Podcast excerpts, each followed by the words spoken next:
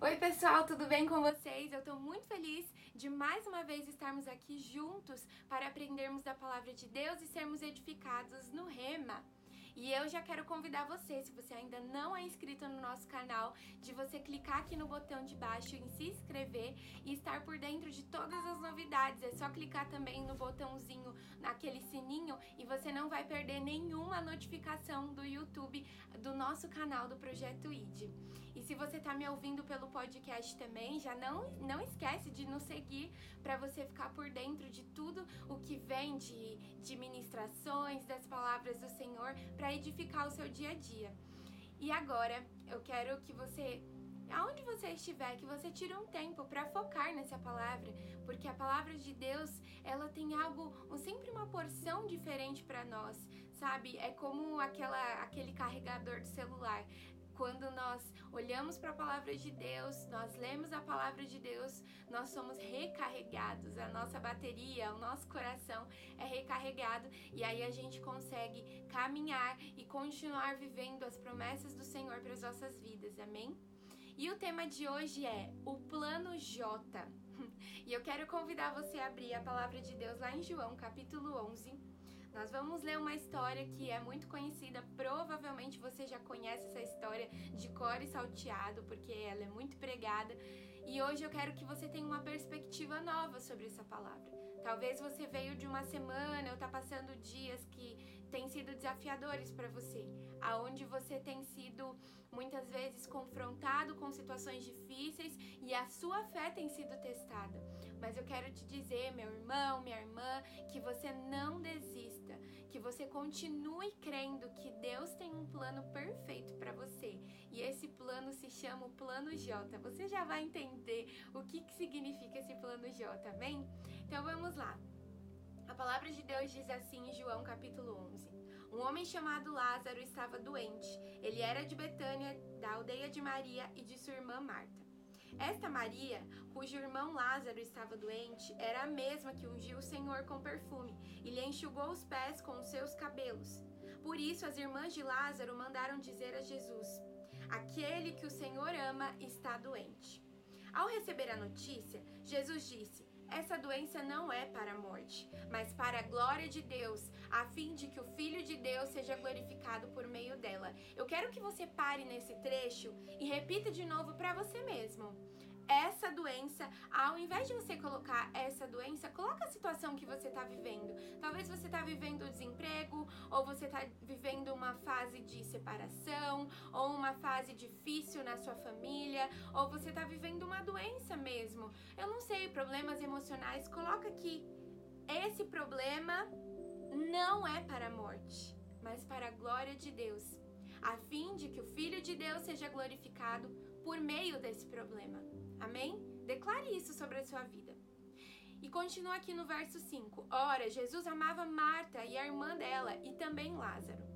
Quando soube que Lázaro estava doente, ainda se demorou dois dias no lugar onde estava. Depois disse aos seus discípulos: Vamos outra vez para a Judéia. Os discípulos disseram: Mestre, ainda há pouco os judeus queriam apedrejá-lo e o Senhor quer voltar para lá? Jesus respondeu: Não é verdade que o dia tem 12 horas? Se alguém andar de dia, não tropeça, porque vê a luz deste mundo. Mas se andar de noite, tropeça, porque nele não há luz. Tendo dito isso, acrescentou: Nosso amigo Lázaro adormeceu, mas vou para despertá-lo. Então os discípulos disseram: Senhor, se dorme, estará salvo. Jesus falava da morte de Lázaro, mas eles pensavam que tivesse falado do repouso do sono. Então Jesus lhes disse claramente: Lázaro morreu. Por causa de vocês me alegro de que não estivesse lá, para que vocês possam crer. Mas vamos até ele. Então Tomé, chamado Dídimo, disse aos outros discípulos: Vamos também nos, nós para morrer com o mestre. Quando Jesus chegou, encontrou Lázaro já sepultado havia quatro dias. Ora, Betânia ficava a mais ou menos três quilômetros de Jerusalém. Muitos dos judeus vieram visitar Marta e Maria, a fim de consolá-las por causa do irmão. Marta, quando soube que Jesus estava chegando, foi encontrar-se com ele. Maria, porém, ficou sentada em casa. Então Marta disse a Jesus: Se o Senhor tivesse aqui, o meu irmão não teria morrido. Você já parou em alguns momentos da sua vida onde você estava passando por um processo difícil, algum problema que você estava vivendo e você chegou a falar para Jesus: Jesus, se você tivesse feito isso nessa situação, isso não teria acontecido. Jesus, se o Senhor tivesse aqui, isso não teria acontecido. Muitas vezes, situações que nós vivemos na nossa vida faz com que a gente parece que a gente enxerga como se Jesus não estivesse ali naquela situação. E aí talvez a gente fala, poxa, mas e se Deus tivesse feito de outro jeito? Isso não teria acontecido. Essa desgraça, esse problema, essa doença, essa separação, esse desemprego não teria acontecido. Se Deus fosse bom mesmo, isso não teria acontecido. Vamos continuar lendo a palavra de Deus. Se o Senhor estivesse aqui, o meu irmão não teria morrido. Mas também sei que, mesmo agora, tudo que o Senhor pedir a Deus, Ele concederá. Sabe o que nos sustenta nos momentos difíceis? A gente ter certeza de quem Deus é. Não importa a circunstância que a gente vive, não importa se, se tudo parece difícil e até impossível. Você olha e fala: Meu Deus, não tem saída dessa situação.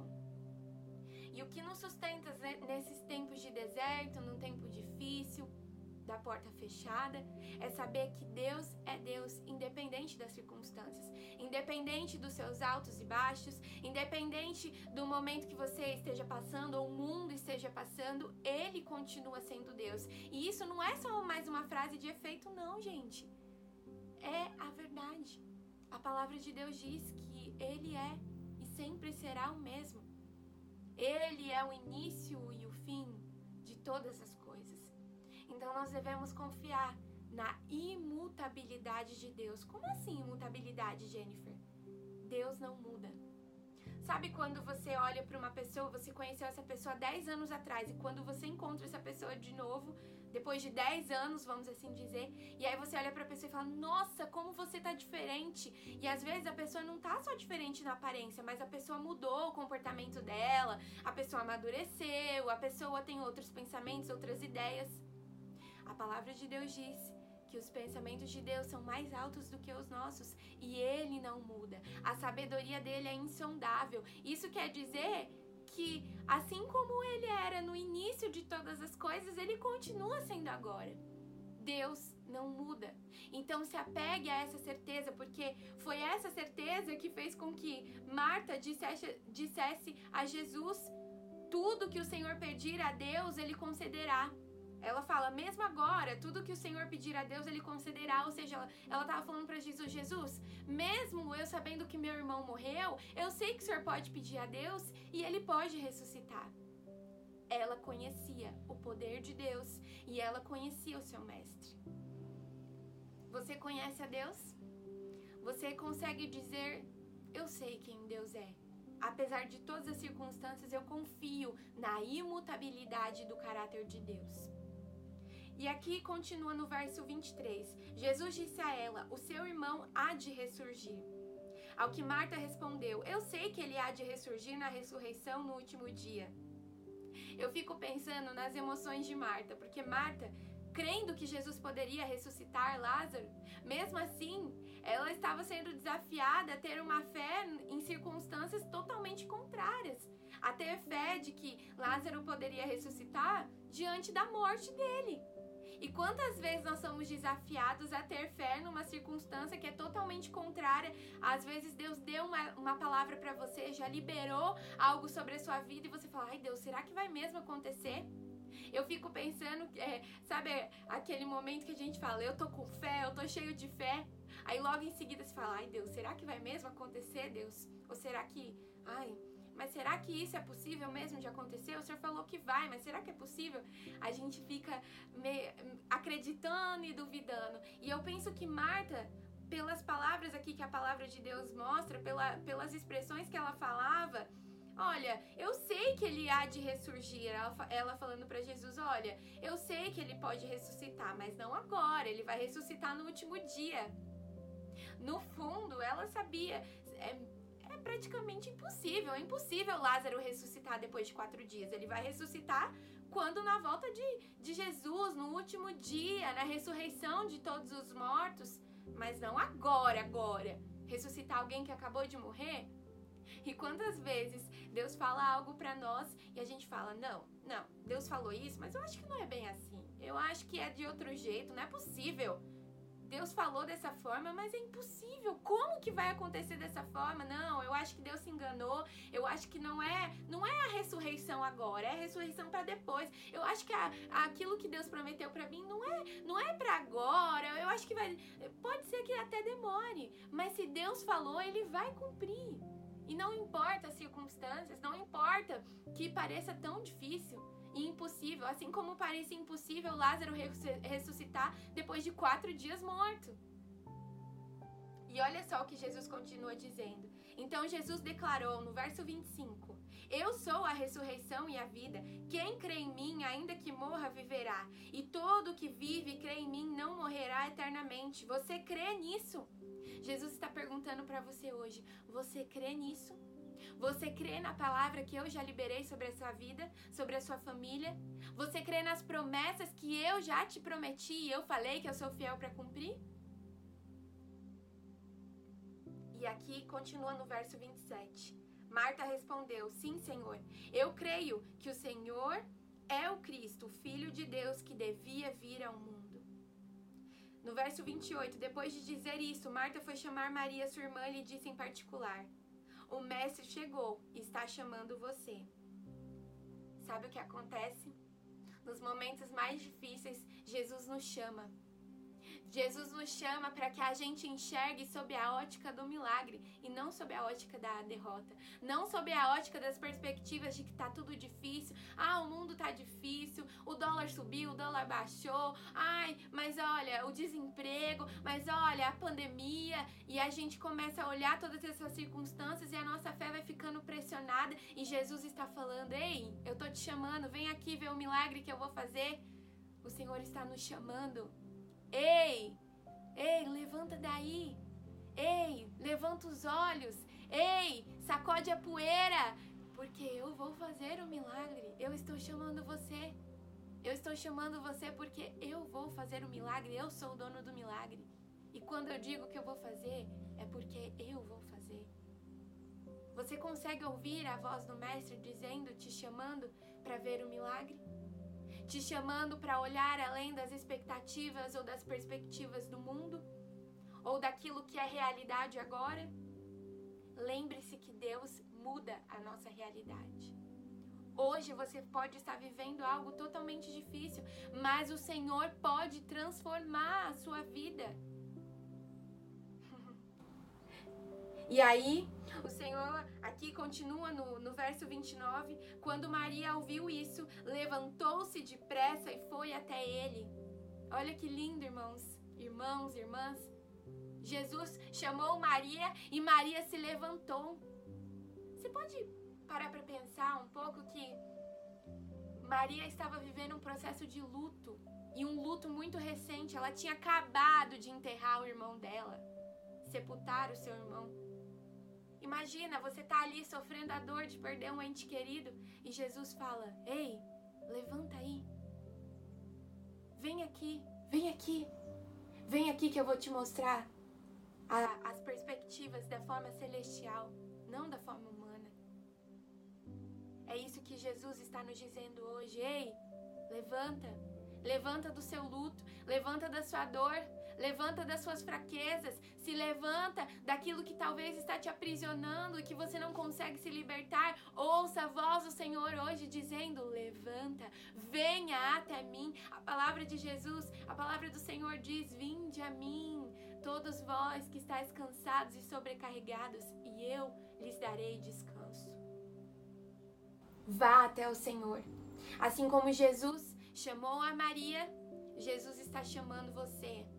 Seja você Maria, José, Renata, Carol, seja qual nome que você tenha, João, o Senhor está te chamando pelo nome.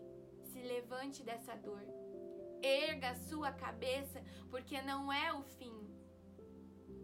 E o Senhor continua aqui, a palavra de Deus continua dizendo no verso 30: pois Jesus ainda não tinha entrado na aldeia, mas permanecia onde Marta o havia encontrado. Os judeus que estavam com Maria em casa e a consolavam, e a consolavam, vendo-a levantar-se depressa e sair, seguiram-na, pensando que ela ia ao túmulo para chorar. Sabe o que eu mais amo? É que quando as pessoas acham, ixi, agora, ah, coitada, ela tá levantando, Jesus chamou ela. Eles não, na verdade nem sabiam que Jesus tinha chamado ela, mas eles olharam para ela, o que que essa mulher tá fazendo que ela tá levantando agora e tá saindo depressa? Tá saindo para ir ao encontro de alguém? Ela provavelmente está indo para chorar. No processo de dor, quando nós decidimos nos levantar, não importa o que as pessoas estão pensando a nosso respeito, importa o chamado do Senhor a respeito da nossa vida. E quando Jesus fala para a gente se levantar e ir até o encontro dele, não importa o que as pessoas estejam dizendo, as opiniões dos outros, importa qual é a palavra que ele nos deu. E, talvez vai parecer loucura, as pessoas vão olhar para você e falar: Ué, ela tá se levantando desse, desse luto, dessa dor, dessa circunstância difícil, mas como ela? Como que ela pode fazer isso? Como que ela, como essa pessoa pode se levantar dessa forma? Não, ela tem que ficar chorando, se lamentando. A palavra de Deus diz que a sabedoria de Deus é diferente da sabedoria humana. Quando o mundo, as pessoas acham que você tem que se prostrar e ficar ali abraçando a sua dor e ficar ali alimentando a sua dor, Jesus está dizendo: abrace a mim, venha até mim, largue a sua dor, deixe a sua dor comigo e venha a mim. E é isso que o Senhor nos diz. Enquanto as circunstâncias dizem pra gente ficar na cama chorando, sabe? Abraçada ali no travesseiro e se lamentando das circunstâncias difíceis, o Senhor está dizendo: se levanta. Para de abraçar suas feridas, para de abraçar sua dor e abrace a minha palavra, abrace a mim. Amém? Não é o que o mundo diz que nós devemos fazer, irmãos, mas é o que a palavra diz que nós devemos fazer. Amém? E aqui continua dizendo: quando Maria chegou ao lugar onde Jesus estava, ao vê-lo, lançou-se aos seus pés, dizendo: Se o Senhor estivesse aqui, o meu irmão não teria morrido. Mais uma vez, se o Senhor não estivesse aqui, o meu irmão não teria morrido. Ela foi sincera. Quantas vezes nós não falamos isso? Mas o fato de a gente achar que Jesus não está conosco, porque as circunstâncias estão muito difíceis, não nos dá a, a liber, não nos dá a, a, a liberdade de falar que Deus realmente não, não se preocupou conosco, muito pelo contrário.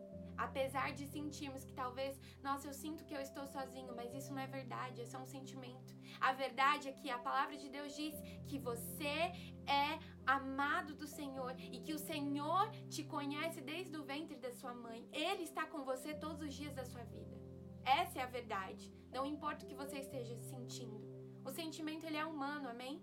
Mas a verdade é imutável, a verdade da palavra de Deus. Então se apegue à verdade. Apesar do seu sentimento, apesar da sua dor, apesar da sua angústia, se apegue à verdade. E aí, a palavra de Deus diz no verso 33, quando Jesus viu que ela chorava, e que os judeus que a acompanhavam também choravam, agitou-se no espírito e se comoveu e perguntou: Onde vocês o puseram? Sabe o que é mais lindo? É que quando a gente deixa a nossa dor, a gente vai para os pés de Jesus. E mesmo que a gente vá aos pés de Jesus e fale: Senhor, se o Senhor tivesse feito isso e aquilo, Pai, tudo seria diferente, Deus, por que isso está acontecendo? É, esse é o grito da nossa alma. E essa é a nossa a sinceridade do nosso coração. Mas enquanto a gente vai clamando, enquanto a gente vai aos pés do Senhor, o Senhor sente o que nós estamos sentindo, porque a palavra de Deus diz assim que Jesus ele se agitou no espírito e ele se comoveu. Jesus se comove com a sua dor, amém? Olha que lindo. Jesus se comove com aquilo que você está sentindo. Talvez você pode estar sentindo solidão, desprezo, rejeição. Você pode estar se sentindo fraco, doente, oprimido. Ele se comove pela sua dor. E o fato de nós sabemos que ele se comove pela nossa dor, porque Jesus também, aqui na terra como humano, ele sentiu todos os sentimentos. Ele não pecou, mas ele sentiu a dor, ele sentiu a tristeza. E é exatamente por isso que nós temos confiança de chegar ao Senhor e saber que Ele sabe o que nós estamos passando. E aqui a palavra de Deus continua a dizer: E perguntou onde vocês o puseram, e eles responderam: Senhor, venha ver. Jesus chorou. Então os judeus disseram: Vejam quanto ele o amava. Mas alguns disseram: Será que ele, que abriu os olhos ao cego, não podia fazer com que Lázaro não morresse? Talvez você esteja perguntando para você mesmo, ou as pessoas podem estar falando para você: Ué, mas se Deus fez assim naquele, naquela outra época, será que Deus não pode fazer agora? E Ele pode. Sabe o que Deus tem ministrado ao meu coração? Que Deus não é Deus de um milagre só. Ele é Deus que opera milagre todos os dias. Ele é Deus que continua fazendo milagre. Ele não faz só um milagre, ele é o Deus do milagre que faz o milagre quando ele quer e da maneira que ele quer. Então, não desista. Talvez você fique pensando, ah, lá em 1900 e tanto, Deus abriu a porta para mim, mas será que Deus vai abrir agora? Ele é poderoso para fazer infinitamente mais. A glória da segunda casa será maior do que a primeira. Deus é especialista em fazer coisas maiores e melhores para nós, amém? Não importa o milagre que você viveu no passado. Olhe para frente na perspectiva de um futuro brilhante em Deus, um futuro de perspectiva de esperança e alegria, apesar das dificuldades que todos nós temos. Em Deus nós temos perspectiva de futuro, amém? Talvez o mundo olhe e fale: ah, não, ixi, o mundo está cada vez mais difícil, não tem perspectiva. Nós temos perspectiva porque nós olhamos para o céu, nós não olhamos para a terra. Amém? E aqui a palavra de Deus continua dizendo: Jesus, agitando-se novamente em si mesmo, foi até o túmulo, que era uma gruta, em cuja entrada tinham colocado uma pedra. Então Jesus ordenou: tirem a pedra. Marta, irmã do falecido, disse a Jesus: Senhor, já cheira mal, porque está morto há quatro dias. Talvez você está falando para Jesus: Jesus, já deu, já deu, Jesus, tô cansado, tô cansado. Já deu, já deu quatro dias, já deu cinco anos, já deu dez anos, quarenta anos, Senhor. o que é o tempo para o Deus do tempo? O que são dias para o Deus que realiza milagre em, em um segundo? E aqui continua dizendo: Jesus respondeu: Eu não disse a você que se cresce veria a glória de Deus? Então tiraram a pedra e Jesus, levantando os olhos para o céu, disse: Pai, graças te dou, porque me ouviste. Eu sei que sempre me ouves, mas falei isso por causa da multidão presente, para que creiam que tu me enviaste. E depois de dizer isso, clamou em alta voz: Lázaro, venha para fora.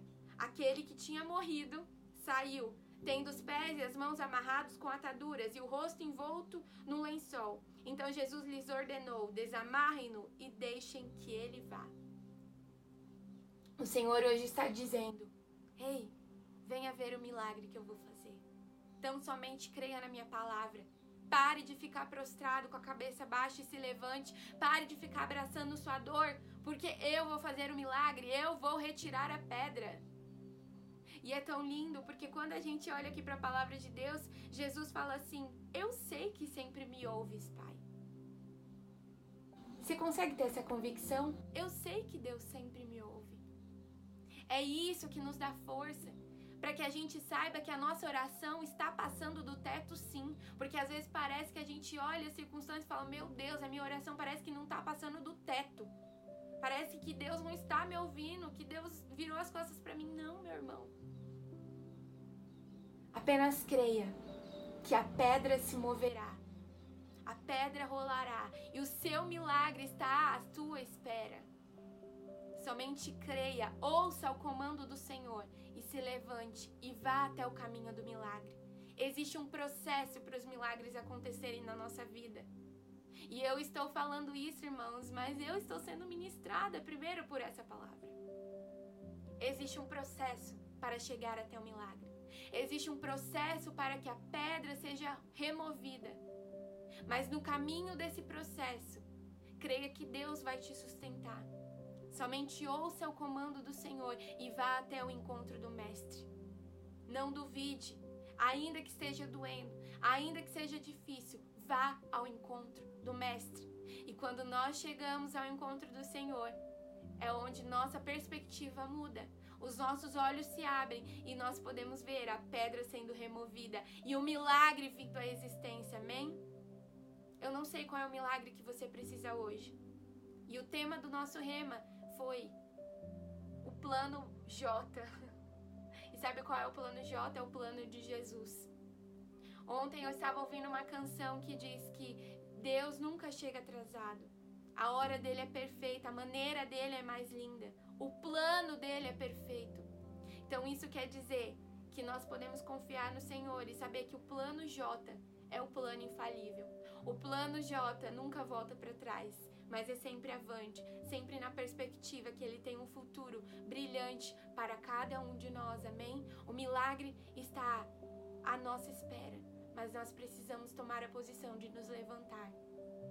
Então, nesse momento, feche os seus olhos e peça, Senhor, me ajuda a, a me levantar neste dia.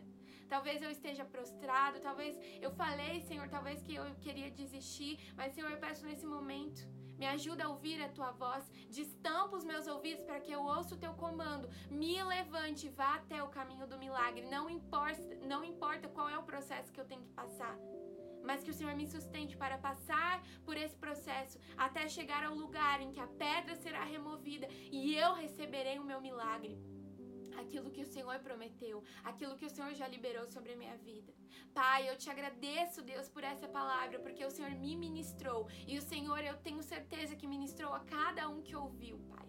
E eu peço, Pai, que a tua palavra continue sendo ministrada e continue surtindo efeito em nós, para que possamos, Deus, em ti, transpor muralhas e crer que o Senhor fará mais do que imaginamos e pensamos para a honra e glória do Senhor. Eu te agradeço por esse tempo, Pai, em teu nome. Amém. E é isso aí, pessoal. O vídeo hoje ficou longo, mas eu tenho certeza que essa palavra veio do Senhor. E o meu desejo é que você receba e se aproprie desta palavra tremenda. E se você ouviu essa palavra e falou: Uau, eu preciso compartilhar com mais pessoas, não perde tempo e já compartilha com seus amigos, com vizinhos, parentes, com quem você quiser, porque eu tenho certeza que a palavra do Senhor irá transformar perspectivas e dará um novo começo. Amém? Um beijo no coração de vocês e até o próximo Rema.